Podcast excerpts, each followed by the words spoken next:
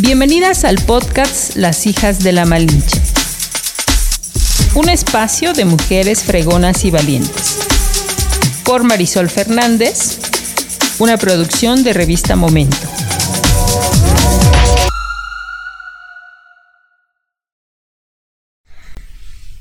Hola, ¿cómo están? Pues nos saludamos aquí en nuestro estudio en Las Hijas de la Malinche y la verdad es que uno de nuestros em, eslogan que manejamos en, en, este espacio que es para mujeres es que decimos que somos fregonas y valientes.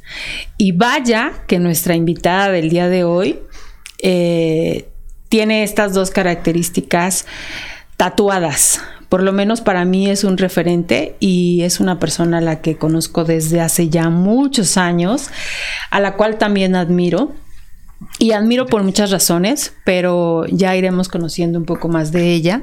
Y pues yo de verdad que estoy muy contenta de tenerla aquí en esta quinta temporada de Las Hijas de la Malinche a la maestra María del Carmen Mazarraza Corona. Mari, ¿cómo estás? Hola, hola Marisol, con mucho gusto. Muchas gracias por la presentación que haces de mí. Y pues yo muy contenta de estar aquí en este espacio porque hemos compartido otros, pero este me da mucho, mucha emoción estar aquí contigo. Sí, la verdad es que cuando uno piensa en este tipo de espacios, sin duda, eh, para mí eres una de las personas que sí o sí quería tenerte aquí, ¿no? Por alguna razón, digo, siempre tienes algo que que contarnos, siempre tienes algo del cual podemos aprender de ti, porque yo insisto, eres una mujer muy valiente y, fregona ni se diga. Gracias. es impresionante todo el camino. Pero bueno, para quienes no tienen una referencia, eh, pues como yo a lo mejor la tengo por los años de conocerla, de hecho, en la revista impresa también ha estado en varias ocasiones en entrevista. Entonces, quisiera mencionar algo de, de lo que ella este, tiene como en su carrera, ¿no? Ella es una mujer con discapacidad y, eso es importante mencionarlo porque esta es de la valentía que yo hablaba, ¿no? O sea, de cómo la discapacidad es un parteaguas en su vida y ya nos platicará ahorita. Es originaria del municipio de Guamantla, Tlaxcala. Y eh, justamente, pues una enfermedad eh, hace que ella pierda la pierna izquierda, por lo que se encuentra en ese momento eh, un nuevo sentido a la vida, yo creo, porque ya tenía uno, pero bueno, pues cuando la, la, vida nos pone pruebas, y sin duda esta fue una prueba para ella muy grande, pues va eh, encuentra otra misión en la cual creo que ha hecho un extraordinario trabajo en, como representante de quienes tienen alguna discapacidad o presentan una discapacidad. ¿Cuáles son los estudios profesionales que tiene Mari Carmen? Bueno, pues ella realizó estudios profesionales en la licenciatura de Ciencia y Tecnología de la Información en la Universidad Iberoamericana de México y estudios de posgrado en la maestría de comunicación política y organizacional en la Universidad del Altiplano de Tlaxcala. Su experiencia laboral eh, se ha desarrollado en diversas actividades dentro del ámbito de la comunicación, como la publicidad eh, de varias ediciones de la Feria de Tlaxcala, productora de la televisión del Estado de Tlaxcala, impulsando el rescate de la cultura popular, eh, fue directora del periódico Síntesis de Tlaxcala. También fue secretaria técnica del Consejo Estatal de Cultura y directora de difusión en el Instituto Tlaxcalteca de Cultura. Ha participado en la coordinación de mercadotecnia política en diversas campañas electorales de su estado. Ha participado en proyectos sociales encaminados a otorgar apoyos a diversos sectores como vivencias adaptadas, proyectos productivos, capacitación para el trabajo, educación especial, asistencia, entre otros. El desempeño académico, pues ha, impartido diversas materias en la Universidad del Valle, como taller de comunicación, prospectiva profesional, ética profesional, procesos de comunicación, medios de comunicación en la era digital, comunicación social, mercadotecnia política y comunicación efectiva, entre otras. En el año 2000 se dio a la tarea de fundar un organismo que formara parte del gobierno del Estado, que contara con un presupuesto propio y donde se atendiera el sector con un modelo social enfocándose en los derechos humanos de la población con discapacidad de la entidad. Más allá del modelo médico asistencial, proporcionando primeramente atención psicológica para aceptar la discapacidad tanto familiares como a las personas y posteriormente apoyarlos en todos los ámbitos necesarios para lograr la plena integración a la sociedad. Así, en 2001 logra que se funde el Instituto Tlaxcalteca para Personas con Discapacidad como un organismo público descentralizado, siendo el primero en el país. Por tres administraciones gubernamentales fue nombrada directora general del Instituto Tlaxcalteca para Personas con Discapacidad. Su principal objetivo fue impulsarlo, fortalecerlo y principalmente incidir en el reto de las instituciones públicas para que cada una hiciera lo que le correspondía. En cuanto al conocimiento, ejercicio y defensa de los derechos humanos de las personas con discapacidad, principalmente de quienes se encuentran en situación de vulnerabilidad social, pero en 2022, con la llegada del nuevo gobierno, cerraron el instituto con la creación de la Secretaría de Bienestar. Bueno, pero pues actualmente eh, ella eh, forma eh, parte de una asociación civil llamada Inclusión Habilitas, donde continúa apoyando a las personas con el tema de discapacidad y participando en medios de comunicación, otorgando talleres de sensibilización, impulsando una cultura de respeto hacia la discapacidad. Y actualmente también es coordinadora general de la Asociación Civil 100 por Tlaxcala. Consejo Ciudadano Plural, Incluyente y Multidisciplinario, cuya misión es promover medidas y acciones que garanticen el ejercicio pleno de los derechos humanos e incidan en el establecimiento de políticas públicas encaminadas a mejorar la calidad de vida de las personas procurando el acceso a bienes y servicios públicos para lograr una sociedad más justa, solidaria e incluyente. Díganme si no es una mujer valiente y fregona. La verdad es que vale la pena eh, pues dar una breve em, semblanza de lo que ha sido su vida. Y a mí, antes de volver a regresar a los temas que, que mencionamos y, razón por la cual también estás aquí, Mari, eh, me gustaría preguntarte si en algún momento en tu infancia tus ojos vieron la discapacidad. Sí, es un tema que, la verdad eh, casi no lo he, platicado así. Eh, pues bueno, porque te encontrabas a veces eh, mm, con, niños o niñas con discapacidad o, tienes algún familiar. Pero quiero decirte que, que, desde ahí veía yo que, se necesitaba ayuda. Pero bueno, después ya en mi vida me pongo a estudiar. Pero cuando yo llego uh, a a la pues bueno a la dirección de del medio o sea más en, el, en la prensa en el periódico síntesis ahí empecé a tocar el tema y yo todavía no tenía la discapacidad, pero ya, ya eh, pedía yo que escribieran, que investigaran, traía yo el tema. O sea, no sé, pero eh, a mí sí de niña, si veía yo una persona me, me causaba... Me conmovía. Me conmovía, exactamente, me conmovía. Y, y cómo me conmovía que yo no sé si es cosa de, de, de, Dios o espiritual o del destino, pero, pero cuando ya estoy ahí en síntesis y, y yo ahí este, por la enfermedad esta que de lupus pierdo la pierna, eh, andaba yo en las ya en el, en el periodismo, pues anda uno por todo Tlaxcala, ¿no? Hay comunidades y andas en todos lados.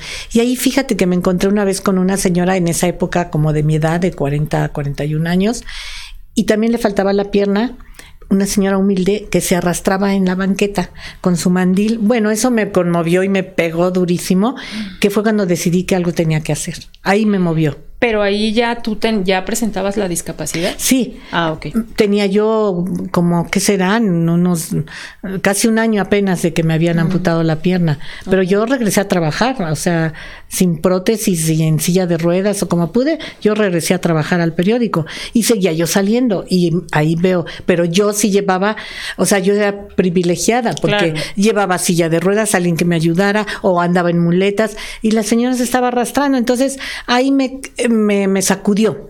Y fue cuando pensé en crear un, un, organismo, este que mismo que mencionas, el instituto, para que eh, hubiera un, un, organismo público del gobierno, pero en los primeros niveles, o sea, en el gabinete eh, de, ampliado, para que se pudieran tomar decisiones que realmente eh, le ayudaran a las personas con discapacidad y, que hubiera recursos, y que hubiera recursos.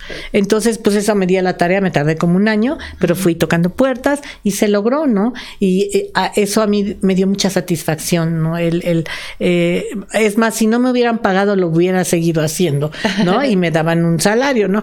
Pero eh, el poder ayudar, ¿no? Porque yo si no tuviera la prótesis ahorita que traigo puesta, no hubiera podido llegar acá. Tú lo viste, ¿no? Tengo que siempre una ayuda, por eso se dice ayuda funcional porque te ayuda a estar, a estar mejor. Entonces, yo, yo decía, ¿por qué nada más tengo yo ese privilegio? Cuando podrían tenerlo. Y el Estado le marca la ley que es el que tiene que ayudar a, las personas con discapacidad y más de escasos recursos. Claro. Ahora, en este eh, encuentro que tienes con la discapacidad, pues ahorita lo platicas con todo lo que dices, bueno, pues vamos a proponer, pero emocionalmente, en ese momento, eh, ¿cómo te afectó a ti? ¿De qué manera eh, o, ¿Te frenó o cómo te frenó? No, ¿qué te hizo continuar? No me frenó, más bien me impulsó, porque, eh, o sea, yo lo vi, eh, o sea, nunca sentí, porque yo tengo un umbral del dolor muy alto, entonces yo estaba festejando mi cumpleaños con todos los del periódico Síntesis, cuando yo ya me estaba poniendo mal, se supone. Lo único que sentía yo es que mis piernas no las me pesaban como de mm. plomo. Total, que ya no te hago todo el cuento largo porque no nos alcanza el tiempo, pero este cuando vi que la solución para seguir viva era que me cortaran la pierna, pues entonces lo vi como oportunidad de vida, no lo vi como una tragedia. O sea, yo quería seguir viviendo, ¿no? Si me dejan la pierna, pues ya nadie me iba a ver, ¿no? Entonces, desde ese momento que me, que, que me dijeron hay que amputar y yo nada más dije hasta dónde, pues hasta acá y dije, pues ya porque me estoy muriendo y yo quiero seguir viva. Y entonces ya nada más el doctor dijo, bueno, pero aquí no puedo, pues haga lo que sea, allá afuera está mi esposo y está mi hija, este, yo yo, necesito, digo, mi hija no, porque estaba muy chiquita mi hermana, necesito que actúen porque de veras ya me iba y de veras yo ya me había ido. Y yo como que pedí la oportunidad y decía no Dios no es el momento dejé a mi hija tiene este 12 años y de no yo me regreso hago lo que quieras pero regrésame. Y en eso desperté en terapia intensiva. En serio o sea yo pedí la oportunidad de vida y me la concedió y doy gracias. Todos los días doy gracias por esa oportunidad de vida y que a partir de adquirir la discapacidad crecí como ser humano. O sea, en, en, en, ver a los demás como, como alguien, como tú, como tu prójimo, como alguien que te necesita y que, y que te deja una satisfacción el poder ayudar. Y para mí también fue terapéutico. Pero desde el principio yo dije, esto es una segunda oportunidad de vida y la voy a aprovechar y voy a hacer algo por los demás.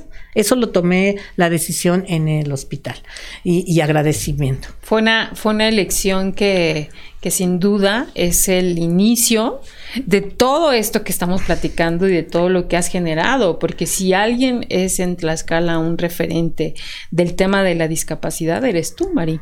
Ay, pues sí, y no creas que yo no sabía mucho de la discapacidad, o sea, sí me, me, motivaba y sí quería yo que se escribiera de eso y sí me metía yo a veces este, a leer. Es más, en la época que Silvia Pinal estuvo acá de primera dama, entre ella y yo hicimos un audiovisual porque antes no había otras cosas más que las transparencias y eso. Ese es otro tema de comunicación que me tocó muy bonito. Y hicimos uno sobre síndrome de Down porque en donde está la primera escuela de educación especial, ahí se hizo como... Silvia quiso hacer un, una escuela para niños con síndrome de Down.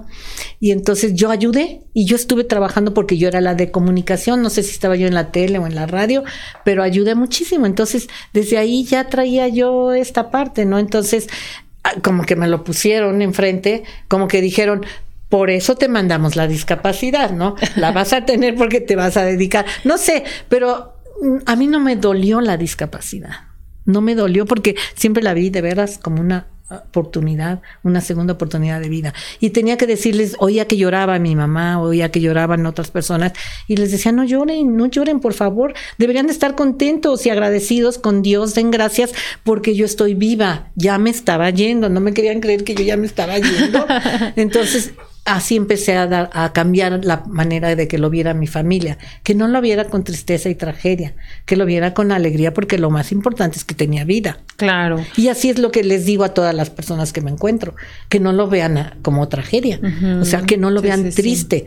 Lo más importante es estar vivos, lo demás, si, si, si ya nos morimos, pues ya qué hacemos, ¿no? Entonces, hay que estar, hay que, hay que seguir luchando, ¿no? Y seguir disfrutando de lo que tengas alrededor de tu familia, de, de, la naturaleza, a mí me encanta del cielo, o sea, todo disfrutas. Es que si me lo permites, Mari, creo que tú vives la discapacidad en toda la extensión de la palabra. Y cuando digo vives es porque, pues, forma parte de tu vida, pero aparte no solamente has actuado, ¿no? O sea, el trabajar en, establecer un organismo eh, que si no más recuerdo fue uno de los primeros, creo que a nivel nacional. El primero. El primero. Exactamente, ¿no?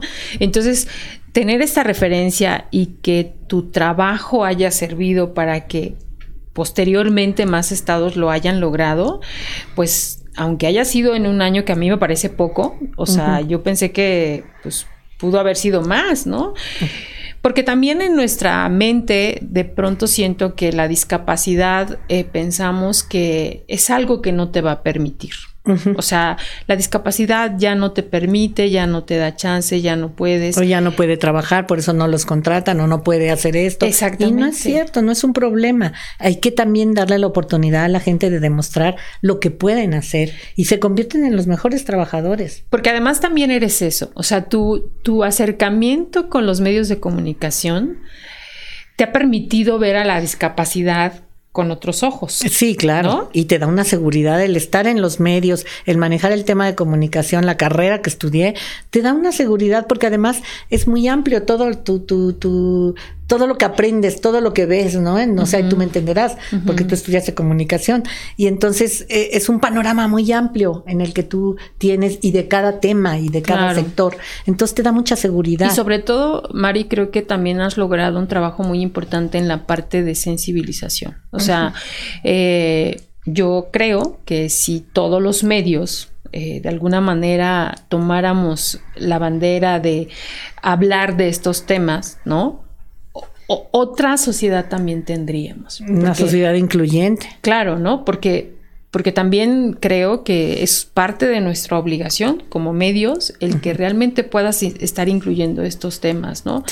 A veces pensamos que no son importantes, ¿no? Pero uno nunca sabe cómo puedes llegarle a una persona cuando escuche algo que tiene que ver con algo que lo identifica, ¿no? Y como tú me decías antes de que empezáramos con la entrevista, pues la gente te ve en la calle y se acerca a ti, porque te ubica y porque sabe que tú vives la discapacidad, ¿no? Ahora, después de toda esta experiencia que viviste ya como al frente de lo que tú creaste, ¿no? Em, digamos que, ¿qué es lo que te sorprendía de la discapacidad?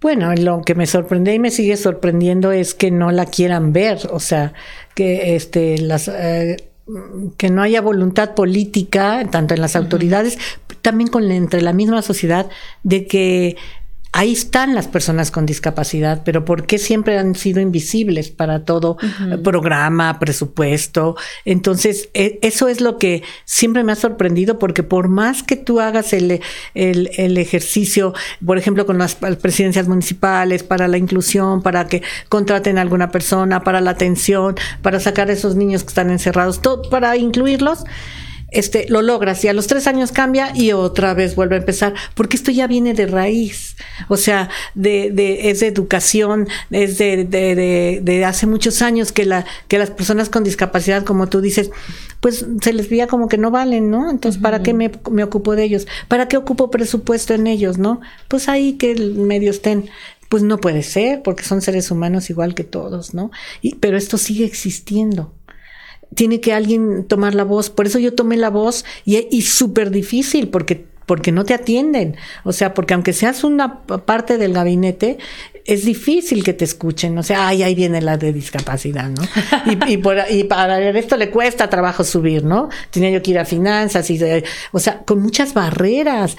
Y no solamente las barreras físicas, que son las que podemos medio salvar con las ayudas o, o con, con, lo que nos puedan hacer físicamente, son las, las culturales, las sociales, los estereotipos. Esos son los que tenemos que romper. ¿Y cómo los rompemos? Pues hay que empezar a sensibilizar. Yo ahorita doy pláticas desde primaria, secundaria. Hay que empezar a sensibilizar con esta cultura de respeto hacia la discapacidad. Entonces, pues sí, me sorprende que por más esfuerzos que haces, por más eh, vas contra la corriente, que es lo que te decía, ¿no? Este, y, y, y todavía no se permea bien a que ahí están las personas con discapacidad y necesitan de apoyo, no necesitan de caridad, no necesitan de comprensión. O sea, de acompañamiento. De acompañamiento de, de, de, políticas públicas que realmente sean integrales y los saquen de, de, ese lugar donde solamente les hacen como, creen que, que, es un favor el que les den una silla de ruedas o atención médica. Mm. Es un derecho, pero con el trato que han tenido tantos años, las personas con discapacidad a veces no se sienten sujetas de derechos, sino que les están haciendo un favor. Eso es lo que tenemos que cambiar. Ahora, Mari, terminas eh, tres administraciones, ¿no? Y, uno dice, bueno, pues entonces ya, Mari se va a descansar a su casa. Eso pensaba yo también. ya me voy a mi casita. Sí. Y no. No, no sucede eso. Pues no sucede porque, bueno, yo renuncié, dijeron vamos, vámonos ya, y dije, sí, pues ya es momento. Además dije, ya por mi edad, este, pues tal vez ya, ya me canso, porque pues el, trabajo va a ser el mismo. Y, y, me, y dije, me voy a estar en mi casita. Creo que no estuve ni una semana en mi casita así seguida, porque yo empecé, mi hija también tiene mucho que ver, que me dijo, no voy a dejar que te deprimas, este, vamos a hacer una asociación civil que tú querías hacer. Y sí cierto, antes del instituto, antes de pensar en un organismo, yo había pensado en una asociación civil recién que adquirí la discapacidad, pero vi que no iba a tener mucho futuro en México las asociaciones civiles y más por el recurso para ayudar, ¿no? Entonces dije, bueno, pues ahora voy a cumplir ese sueño de mi asociación civil y le puse inclusión habilitas. Y, y tiene rápido, te lo cuento, habilitas porque cuando estaba en el periódico Síntesis y que yo tenía ya la discapacidad, pues saqué un suplemento que fue el primero en el país, este, sobre el tema de discapacidad, con médicos, con terapeuta, o sea, gente fuerte, me ayudaban mucho de la, de una oficina que existía ahí en la presidencia de la República, que se llamaba Orpis PCD y que conocía yo perfectamente al que el presidente Foss nombró y entonces él dijo, yo te ayudo, Mari Carmen, porque nadie ha hecho esto. Y entonces me ayudaban desde allá, me ayudaba el dueño del periódico, Armando Prida, este fue un proyecto que estuvo tres años y estuvo un suplemento, era el único suplemento en el país con el tema de discapacidad. Y luego Anateria Aranda, que era la del DIF, lo o sea, de la presidencia y ella repartían en todos los centros de rehabilitación los DIFs del país. Wow. Y estuvimos ahí, pero ya no lo pude comercializar. Armando me dijo, ya, pues cómo. Y este, y no pude porque nadie le entra al tema de la discapacidad, o sea, eso no vende, ¿no? Sí, sí. Entonces, y el suplemento se llamaba Habilitas, así le puse. Ah, y la H es una sillita de ruedas. Entonces dije, no, pues mi asociación tiene que llamarse Habilitas. Claro, pues sí. en honor a todo un trabajo de difusión. Porque yo insisto, Mari, tú tienes eh, este, esta relación con los medios, creo que te permite ver esa necesidad, ¿no? De hablar del tema. Sí. Pero además no solamente hablarlo, porque pues si yo puedo hablar a lo mejor de lo que tengo, pero si no tenemos los medios para hacerlo, pues nos podemos quedar en corto, ¿no? Sí. Pero tener esta posibilidad de que puedas extenderlo a los medios, me parece que también ha sido otra ventana que has aprovechado muy bien y que seguramente también ha impactado a mucha gente. ¿No? Sí, sí, me invitaron a hacer unos. Ahorita hago con, con, la Asociación de Inclusión Habilitas, que doy los talleres de sensibilización, pero también hago comentarios en la radio de acá de Apizaco. Hago cada 15 días los sábados en el programa de las 8 de la mañana. Ahí como ocho y media estoy haciendo comentarios de, de sobre el tema de discapacidad. Me invitó ahí nuestra amiga Lorna. Y, estoy haciendo eso también. Eso empecé a hacer, disque para no hacer mucho, ¿no? Pero bueno, ahí viene el otro tema. Bueno, vamos a pasar con otra o con otra cosa. Nada más dame oportunidad de que mencione muy rápido a nuestros patrocinadores para que demos continuidad. Y bueno, pues como saben, eh, Suculenta, que se encuentra en calle Lira y Ortega número 70, Tlaxcala Centro, son una cantina familiar donde tú puedes pedir la bebida y ellos ponen la botana, siempre muy mexicana. El concepto es que por cada bebida que consumas puedes elegir una botana. Cada semana cambian las botanas a partir de la una de la tarde. Es cantina 100% familiar. Y ProEdge, que es un suero hidratante, repara y humecta la piel de forma instantánea hidrata profundidad, rellena y reduce las líneas de expresión al usarlo diariamente. Su, su fórmula estratégicamente es para brindarte todos los beneficios en un mismo producto. Pueden seguirlos en Facebook e Instagram como arroba proedge-skincare donde encontrarás los puntos de venta. Belip Studio es un espacio dedicado a resaltar la belleza de la mujer contando con servicios como ceja HD, microbalding, faciales, alaciado japonés, depilación con hilo, con cera española, maquillaje de ocasión. También tienen cursos de maquillaje. Ellos se encuentran en Boulevard Emilio Sánchez Piedras, número 111, aquí en Apizaco, y el número de contacto es 241-223-7426. Y también las eh, pueden encontrar a Belipe Studio en sus redes sociales, así como Belipe Studio. Muy bien, Mari. Y bueno, pues pasando a otra que yo insisto, uno dijo, bueno, pues ya se retiró, ya va a descansar, ya se va a dedicar a la familia. Y en este momento, y digo en este momento porque eh, hace pocos días eh, se hizo una presentación y ya se venía hablando de esta asociación, la cual tú representas. Pero, ¿cómo es que te buscan? ¿Cómo llegan a ti? Pues sí, yo estaba tranquilita en mi casa, digo, eh, formando la de Inclusión Habilitas porque pues una es una asociación que ya tiene su cluny, que, que tiene todo, ¿no? y pues eso lleva tiempo diseñando todos sus objetos y todo. Cuando me busca mi amigo este Luis Mariano Andalco, que nos ha unido un poco lo de la fiesta de los toros, pero porque hicimos varios festejos para beneficiar a la población con discapacidad. Entonces me busca y me dijo, es que necesitamos hablar contigo, te invitamos a desayunar. Y yo dije, pues qué raro, ¿no? Pues ya, ya no estamos en nada de trabajos de gobierno, pues digo, qué lindo, o sea, y fui. Y ahí estaba también otras dos personas, que era eh, Roberto Núñez Baleón y eh, José Antonio Carvajal San Pedro.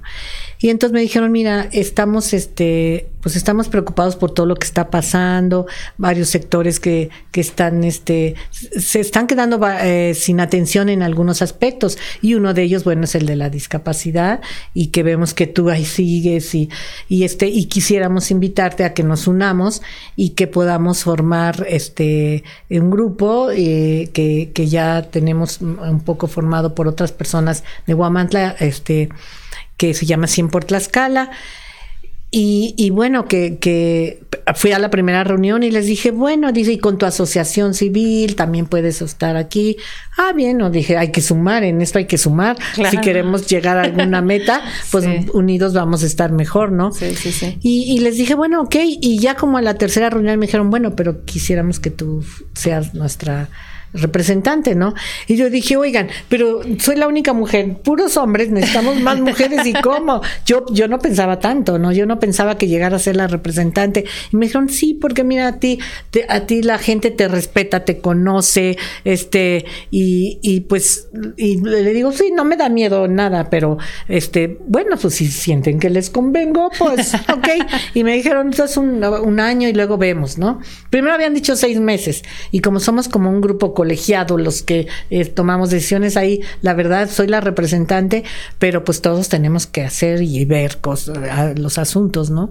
Y bueno, pues después ya fue un, año y pues ahí estamos, ¿no? Y, y la verdad, estoy contenta porque es otro reto, ¿no? Claro. Es otro reto que estés al frente de un grupo que empezó siendo primeramente de, de, de hombres y, pero de un grupo que está con estas mismas, eh, ¿cómo te diré? Estas mismas eh, ganas de hacer algo, ¿no? Y de que no, no se acaba tu vida de trabajo, ¿no? O no se acaban tus proyectos. Entonces ahí son otros proyectos, no solamente es el tema de discapacidad. ¿Qué es para ti 100 por Tlaxcala?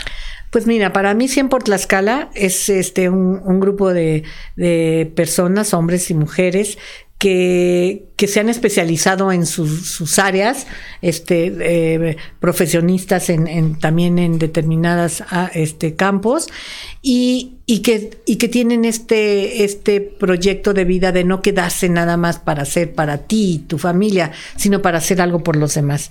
y, y, que, y que todos coincidimos en un objetivo, que es el bien común, el mejorar la calidad de vida de los ciudadanos, el que han sido líderes de determinadas, de determinadas este, instituciones, que han trabajado, o sea, en la administración pública, conocen también de las necesidades de, la gente, algunos han sido diputados, otros, o sea, hay, hay diferentes, ¿no? Y, eh, diferentes eh, personalidades ahí, pero todos valiosos. Y que y que unidos eh, en la primera el primer este acto que hicimos y que es lo que a mí me convencía es que no solamente críticos, o sea, porque aunque nos iban a estar pegando durísimo, diciendo resentidos o lo que fuera, y lo que ha salido, ¿no? Pero a, a, mí la verdad nunca me ha importado todo lo que digan, ¿no? Yo siempre voy con una meta y no me importa que como me digan ni nada, ¿no? Generalmente me han tratado bien, porque, porque el tema que yo he manejado, pues es muy sensible, ¿no? Claro. Pero dije, aquí nos vamos a meter en más temas. Entonces, este, pues eh, eh, yo, la verdad eso me, me unía porque, porque el primer tema que empezamos a manejar fue el de la discapacidad y promovimos una iniciativa, fue la primera iniciativa que presentamos donde a, a la falta del instituto la gente se puede quedar eh, nada más con, con, la asistencia y sin otra uh, atención integral. Y por lo que propusimos ahí una, una iniciativa en este que esa ya me tocó trabajarla a mí que este y que bueno nunca había este, pensado que yo iba a estar trabajando en esas cosas, pero bueno, eh, en que en, por lo menos se, se, reforme la ley municipal para que en los municipios exista un espacio que, que, ok, puede ser, está el DIF, pero un espacio que, que sea específicamente para atender a las personas con discapacidad y que está más, más, uni, más cerca, más cercano, más cercano a las comunidades sí, sí, sí. y que y, y siempre Tlaxcala se ofrece a capacitar a esas personas que elijan los ayuntamientos, ¿no? Uh -huh. Y nada más tienen que reformar la ley municipal. Claro que luego, luego te dicen, ay, es que es más presupuesto. Pues no, o sea, es simplemente que, que se prepare una persona que sea el enlace, ¿no? Y, y, y capacitarlo con todo lo que, lo que hay y que puede llegarse a las personas, porque luego ahí la brecha es muy grande uh -huh. entre, las, entre el sector de las personas con discapacidad y las cientos de posibilidades que hay en el gobierno federal, en el estatal, en el municipal, y por desconocimiento no tienen, no tienen esos beneficios que son para ellos y sí, para ellas, ¿no? Uh -huh. Entonces, por eso es un enlace ahí. Esa no ha prosperado. Esa es, esa es la primera propuesta. Esa es la primera propuesta. Sí porque eh, algo que tú dijiste importante es que justamente eh, 100 por la escala es ¿Qué proponemos? ¿Qué proponemos? ¿No? Sí, sí puede haber críticas, pero ¿qué proponemos? Uh -huh. Con eso me convencieron a mí. Okay. Dije, yo quiero, sí, está mal esto, está mal el otro, y, pero pues nos podemos pasar criticando, ¿no? Claro. Y no, y eso no es nuestra narrativa. O sea, necesitamos proponer, uh -huh. necesitamos, ok, falta esto, ¿qué propone la sociedad unida claro. como nosotros? Y uh -huh. cada quien con sus, con sus especializaciones, ¿qué, ¿qué puede proponer para mejorar? Y eso es lo que estamos haciendo. Ok, esa es la primera. Uh -huh. La segunda es la que recién presentaron. La segunda es la que recién presentamos apenas el día, bueno, a, a Y, y, esa ya la traíamos, porque siempre estamos trabajando, tenemos reuniones con, continuas y ahí vamos viendo los temas, los análisis. Y, y siempre el tema de la seguridad, el de la justicia, siempre ha estado en nuestros temas que tocamos porque sí. porque pues hay un vacío no solo en Tlaxcala sino uh -huh. en todo el país o sea no hay no no ha habido la una justicia como lo, como lo marca la Constitución. Y, y ahí, eh, ¿por qué propusimos esta? Porque también tenemos ahí agremiados que, que, han llegado con nosotros, que nos han buscado y que se meten a nuestro grupo, o sea, se les hace la invitación, como una persona de, de Coapiazla, uh -huh. que su hija este, fue víctima de feminicidio, pero no lo están juzgando así, y entonces trae una lucha tremenda, y este, ya ves que muchas veces, veces los de las víctimas de feminicidio las ponen como suicidio Entonces, siempre estamos promoviendo o participando cuando va a haber reformas. Ahorita el diputado Cambrón está haciendo una reforma al Código Penal, o ya la presentó, creo apenas, en donde tienen que ampliar el campo de acción para que puedan juzgar como feminicidio, porque está como muy acotado y por eso fallan las investigaciones. No entiendo mucho de leyes, pero esto lo he ido aprendiendo con todos mis compañeros. claro, claro, claro. Entonces ahora había, ah, o sea, eh, últimamente en los medios ha estado este tema. O sea, y bueno, acá lo acabamos de tener, ¿no? En Apizaco. Entonces, ha estado el tema siempre muy presente en todo este año y no solo en Tlaxcala, en los medios nacionales también. Sí, sí, es una preocupación. Es una preocupación y más general, general y mucho para las mujeres que son víctimas de, y las familias de las Entonces, ¿Qué, qué, qué está pasando? Y nos pusimos a analizar ahí con el experto en el tema, que es el licenciado Hugo René Temolsin Carreto, y que está, que es el que trabajó la iniciativa. Y ahí veíamos que desde el 2018 hubo una reforma constitucional en donde las procuradurías pasan a ser fiscalías autónomas autónomas en su presupuesto, en administración, en su elección de fiscal. Y, y, entonces solo hay tres estados en la República que no han, tienen, no han hecho ese paso. Y es Tlaxcala, Hidalgo y Baja California Sur. Entonces desde ahí empezó a decirnos, necesitamos nosotros aquí como sociedad y con todo este antecedente, con este que, que, que, urge que en Tlaxcala se instale ya la fiscalía, ¿no? Se implemente la fiscalía. Porque entonces yo no quiero, yo no hablo mal del, del gobierno y, y, eh, simplemente hay que, hay que hacerlo porque es necesario para la sociedad, para la justicia, ¿no? Este, y, y, por eso es que se, se, se, pensó en hacer esta reforma, que, que no sé si la tienes, si no te la hago llegar. Este, pero lo más importante ahí de la reforma que se presentó fue el que primero bueno que se cumpla con el mandato este nacional no y, y, segundo pues que sea autónoma pero una autonomía no nada más de nombre sino que desde que se elige al fiscal se, se haga una convocatoria pública ah, abierta y que se eh, como que se cumplan con los requisitos a todos los abogados que, que, quieran participar y que se sientan que cumplen con los requisitos y que se haga una que, que, sean elegidos por un examen de oposición, por una evaluación con examen de oposición también abierta a los medios ahí en el Congreso del Estado, o sea, el Congreso saca la convocatoria y ahí hace el examen de oposición y los, los especialistas eh, tendrán que venir de fuera del Estado, o sea, tienen que ser, que no, que no sean de acá, que, sean los que evalúen, para que no haya intereses ahí, ¿no? este, Porque es importantísimo la, la postura del fiscal, ¿no? Lo que tenga la, posición del fiscal. Esa es una parte de, de, la manera de elegir al fiscal, que tenga autonomía, y, porque hasta ahorita eh, la Procuraduría eh, la elige en una terna que manda el Poder Ejecutivo al Congreso, pero pues ya desde ahí ya va, ¿no? O sea, lo sabemos, nosotras en medios, todo eso. Y, y, luego otra en presupuesto.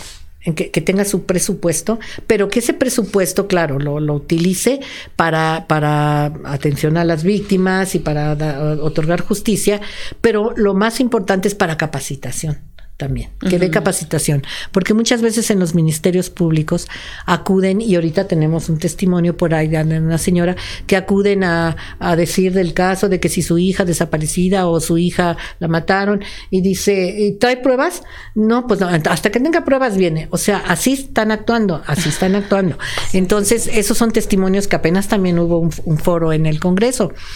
Y entonces, bueno, ahí la capacitación para todo el personal de los ministerios públicos y más eh, con perspectiva de género, mucho, y, y, que, y que esos que ya se capacitaron, que no los cambie, o sea, que se lleve ya entonces el servicio civil de carrera, que no los cambie, ya son personal capacitado, porque entonces si no vienen las administraciones y lo que ha pasado puede ser un ministerio que lo que lo único que has hecho son juicios laborales, este y de repente lo pasan a homicidios, pues no saben no saben ni qué, ¿no?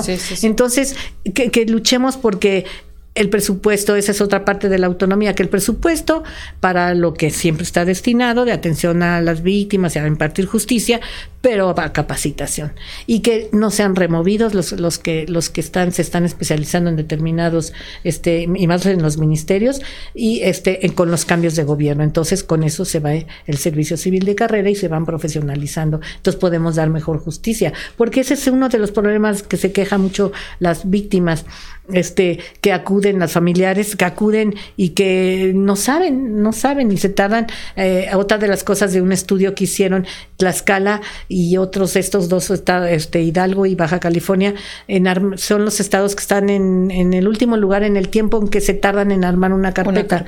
Un año, tres meses, otro un año, cuatro meses. O sea, y eso es desconocimiento. Claro. No saben, muchas veces no saben cómo armar una carpeta, porque muchas veces caemos en intereses de que yo lo dejo, o sea, yo le doy ese cargo o va ahí porque me ayuda en la campaña o porque, o sea, quitar eso, que sea autónoma, para que realmente la ciudadanía tenga una institución, este, una fiscalía que la atienda como debe de ser y que sí se pueda hacer justicia, porque mm, este, los casos que nos daba la, presidenta de Mujer Utopía, unos números reporta la Procuraduría y otros números tiene ella, ¿no? Entonces, eh, es, es, lo que está pasando y, y, por eso esa es nuestra propuesta.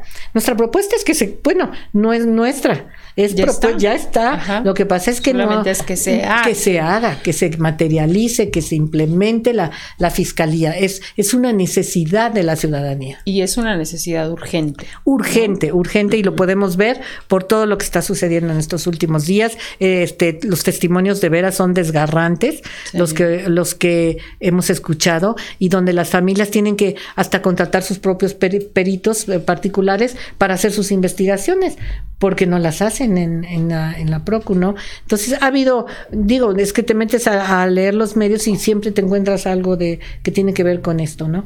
Entonces, eso es lo que a mí me gusta de Siempre Tlaxcala. O sea, nosotros vamos a estar proponiendo y aparte escuchamos, escuchamos a la gente, escuchamos a la sociedad, cuáles son sus necesidades y entonces nosotros, ya cada quien con sus saberes, vemos cómo implementamos. Y van, van a venir más, o sea, no, no nada más presentamos y ya.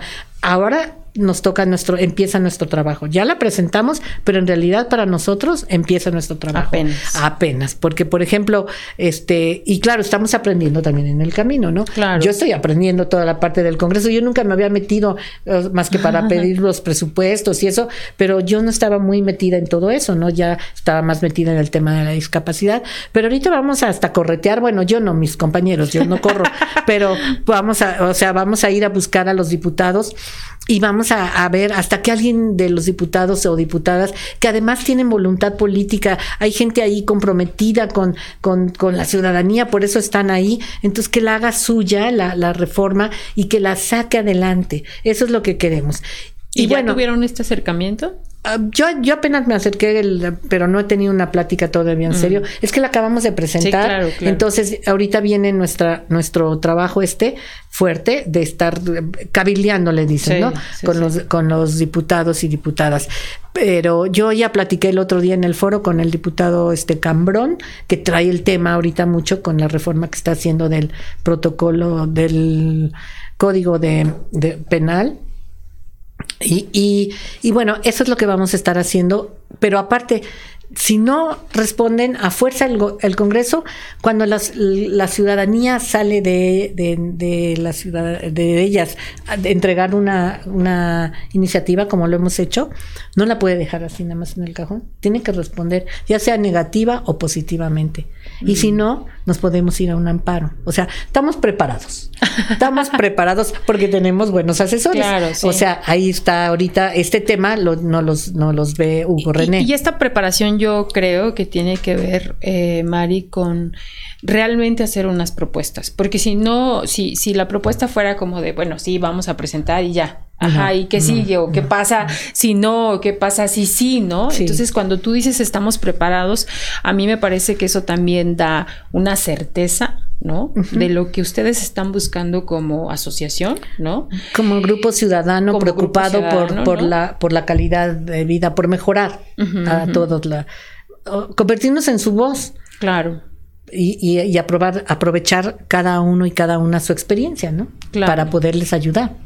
Ahora, ¿Qué, ¿Qué, sigue después de esta propuesta? ¿Tienen ya en puerta otra o se van a enfocar a esta primero? Ahorita sí tenemos en puerta otra que le están trabajando, pero nos vamos a enfocar ahorita a tratar de sacar la de discapacidad porque nos hemos alentado ahí un poquito y yo ya también les dije, oigan, yo pido ayuda, nos tenemos que hacer, hacer una estrategia de seguimiento. Claro. O sea, es que vamos aprendiendo también en el camino, ¿no? Sí, sí, sí. Entonces, este, bueno, vamos a, a, a, hacer lo mismo, los escritos y todo lo que tenemos que hacer este, para la de discapacidad, el seguimiento ahorita de estas dos, mientras otro grupo es que eh, tenemos comisiones, en la, siempre por escala hay comisiones, de acuerdo a tu, a tus este, experiencia y conocimiento. Entonces está la comisión de discapacidad, está la comisión de mujeres, está la comisión de gestoría social, está la comisión del campo, o sea, está la comisión de es, que tenemos, no las traigo aquí todas, pero todos los sectores. Todos los sectores. Tenemos comisiones. Por ejemplo, ahorita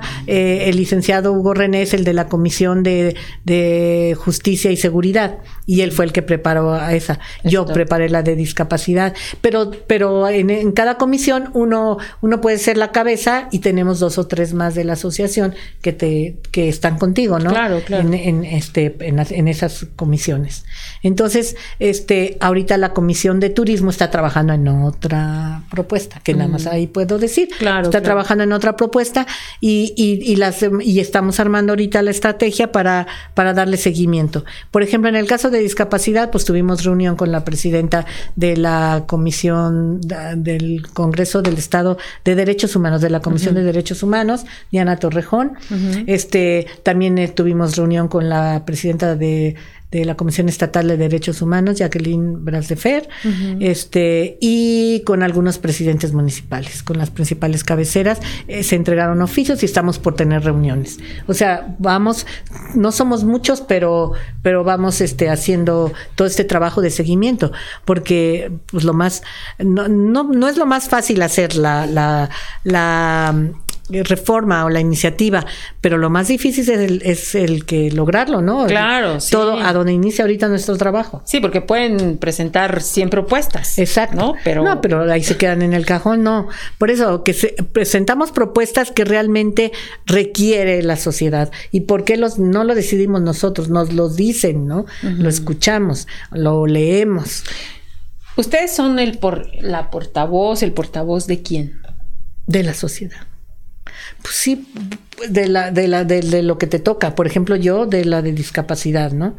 Este, eh, tenemos ahí, como te dije, a a varios que este Fren López y, otras familias que han sido víctimas de, determinados delitos. Entonces, pues la de justicia ahí está este Hugo René. Y él, eh, Fren está en esa comisión, pero también puede estar en la mía, ¿no? Claro, y así, este, tenemos que ver también mucho, nos movía mucho el tema también del campo, la falta de fertilizantes, pero nos ganó el tiempo, ahí sí nos ganó el tiempo, pero, pero se trabaja, ¿no? También, o sea, tenemos ahí en puerta.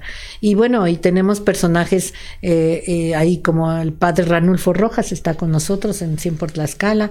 Eh, tenemos a mujeres como Marlene Alonso, está América Montoya y cada uno en su en su área, ¿no? Es como como se va trabajando, ¿no? El, el, tema de transparencia y rendición, pues la comisión es de Marlene Alonso y este mm, ahorita es que estoy viendo los de Toño Calva, que también está en el de seguridad que es uno de Guamantla, porque tenemos de varias partes del, del estado. Ajá. Y, y, Emma Castañón, que también ella es una mujer muy activa y que este, este pues es apoderada de un torero joven y, y, también ella aporta, sabe mucho también, entonces está, nos ayuda en varias comisiones.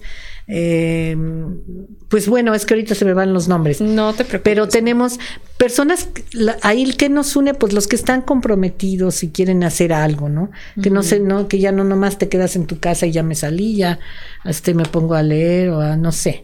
Este, que, que nos, que nos, nos une esto, el hacer algo por la gente, ¿no? Y, y donde vemos esas partes que están, que, que están fallando o que faltan. Entonces hacer las propuestas. Ok, Mari. ¿Te veías aquí cuando saliste de la administración? No, No me veía aquí, la verdad, y más aquí en 100 por Tlaxcala no me veía, ¿eh? Yo me veía, sí, con mi asociación, porque a eso mi hija me decía, o sea, sí seguir trabajando con el tema de la discapacidad, porque eso le ha dado razón de ser a mi vida, ¿no? Sí. Pero en este tema que estoy ahí, no, no me veía. La primera vez temblaba yo, casi. O sea, las primeras, digo, yo, yo he sido muy segura, pero nunca se me quitan los nervios de cuando hablas en público y eso, ¿no? Entonces, la primera, enfréntate primero a, hacer las primeras ruedas de prensa fuertes y, y el primer evento fuerte de discapacidad, porque estuvo fuerte. Este, pues sí, sí me daba un poquitín de miedo. Este, no se me ha quitado por completo porque vienen las críticas, vienen, vienen este, cosas que me, como me comentaba Erendira, que eran violencia. Para mí, el que no me digan mi nombre, sino la consuegra de fulano de tal, cosas así, vienen, pero bueno, esas no, no, me, me, dan, me dan un poco de risa, pero me da un poco de miedo el que te estás enfrentando a, a este pues autoridades muy fuertes, ¿no? Porque no, no estamos peleando, pero ellos sí nos ven como enemigos, ¿no? Claro. Ellos sí nos ven como que, que no queremos hacer el bien, sino que les queremos hacer el mal. Entonces, ahí es donde te da un poco de, temor, ¿no? Es más, mi familia, mi hermana me decía, Ay, ya no te metas, ya estuviste muchos años ahí en todas esas cosas y ahora está peor. Le digo, pero ya estoy, no lo voy a dejar, o sea, no me pasa nada, le digo, no pasa nada, ¿no? Eso sí me da un poco de temor, ¿no? Eso sí me da un poco de temor porque, pues yo siempre me era ir a, negociar y todo, sí, podías con los diputados y todo esto, pero ahora es vas y estás poniendo en, en abiertamente a todos que no se está haciendo algo que le pide la... O sea, entonces ahí yo creo que si pisas, no sé si callos o no sé qué pises, pero eso sí me da un poquito de temor. Un poquito de temor, pero, pero lo que me, me, me impulsa a seguir es que es por, porque si lo logramos va a ser mucha gente beneficiada de lo que estamos nosotros proponiendo, ¿no? Claro. Así es. Y aprendo mucho de todos los que están ahí. A mí me gusta siempre estar aprendiendo, aprendiendo. Pues sin duda eres una, eh, insisto, excelente representante de, de 100 por Tlaxcala, ¿no? Este, porque yo insisto, eres una mujer muy valiente, eres una mujer que, que como dices tú, siempre ha caminado contracorriente, ¿no? Y creo que tienes todos los elementos para, para estar al frente, para ser una líder, ¿no? Y para ser un ejemplo de que nada es imposible, de que todo se puede lograr con, con, propuestas como lo están haciendo, ¿no? Porque tampoco es como decir, y a ver ahora en qué está fallando, no. no. A ver, ¿qué es lo que podemos proponer, como tú dices, desde lo que yo sé, qué es lo que propongo? ¿No? Y porque además lo estás viendo, porque no es algo que digas, ay, bueno, o que digas, sí está funcionando, pero yo quiero ahí estar como, como diciendo que no, ¿no? Sino es algo que realmente está sustentado, que no está como el tema de la fiscalía, ¿no? Entonces, pues yo insisto, creo que es un trabajo loable desde lo que están haciendo, desde cada este, experiencia de, cada uno de los integrantes. Y bueno, pues eh, esperemos que esto que están haciendo que realmente se vuelva en una realidad, ¿no? Porque como tú dices, aquí lo más importante es quién va a ser el beneficiado a partir de que esté ya este pues digamos que eh, la fiscalía implemente. no que tú digas bueno la sociedad no o que realmente tenga una una atención directa a la gente que tiene o que presenta una discapacidad son ellos, ¿no? Entonces, pues, como te decía yo, no nos iba a alcanzar una hora, era insuficiente. Y la verdad es que a mí no me gustaría dejarte ir sin hacer nuestras preguntas de nuestras cartas. Ojalá que tengamos una segunda plática para seguir con este seguimiento eh, de, saber, porque, bueno, pues insisto, si hablamos exclusivamente del, tema, del tema de, discapacidad, podríamos echarnos otra hora sin ningún problema. Y creo que vale la pena porque también es importante saber, ¿no? A veces eh, desde las propias familias no tenemos la información necesaria para saber cómo podemos acompañar a nuestros familiares, ¿no? Cómo podemos ayudarlos y siempre la información es importante para poder acompañarlos, ¿no? Entonces, este, pues yo dejo abierta la invitación para que sea otra plática y, y podamos hablar también del tema que pues ese sin duda lo manejas este de arriba abajo y de por donde podamos empezar, ¿no? Gracias. Claro que siempre se sigue aprendiendo, ¿no? Siempre. Pero pues sin duda tú tienes las bases de todo lo que representó iniciar con un instituto aquí en el estado de Tlaxcala, ¿no? Así es Gracias. que, Mari, si tú me permites, escoge Sí. una de las cartas del, del donde tú decidas. La de- que yo quiera. La que tú quieras. Y me la por pasas, por favor. Ok. Dice, lo que me gustaría cambiar de mí es... Pues mis miedos. Porque a veces me da miedo, ¿no? O sea, y eso a veces te detiene. Claro, ok, muy bien. Otra, Mari, por favor. Muy bien. Dice, ¿qué negocios sueñas y te gustaría poner? Ay, siempre desde niña, eh, y, él- y lo sabe mi familia, una papelería. ¿En ¿En serio? Pero nunca, ese sí ya nunca. Yo creo que ya a mi edad ya no voy a poner ningún negocio. Pero siempre desde niña les decía yo, ay, una papelería. Y voy a la papelería, por ejemplo, a las grandes papelerías. Dije, ay, cómo encantaría. Me siento como una niña en una dulcería. ¿En serio? Sí. ¿Qué disfrutas de, de ese espacio? Todo, todo disfruto. O sea, me gusta desde los estuches, desde las plumas, todo, pero me encantaría tener así hasta el papel, este, todo, todo, todo me gusta de la papelería. Bueno, pues Pero de veras, ese fue mi, mi sueño y ya se quedó. muy bien. Porque Mari. negocio, pues, no. Pues, he, he trabajado en muchos negocios que, que, que pusimos mi esposo y yo. Pollería, paleterías, dulcería, o sea, he tenido de todos esos negocios y los he atendido. Este, engordábamos pollo, este, también vendíamos alimento para an- animales porque él era veterinario. O sea, negocios muchísimos eh, eh, con él. Yo sola no.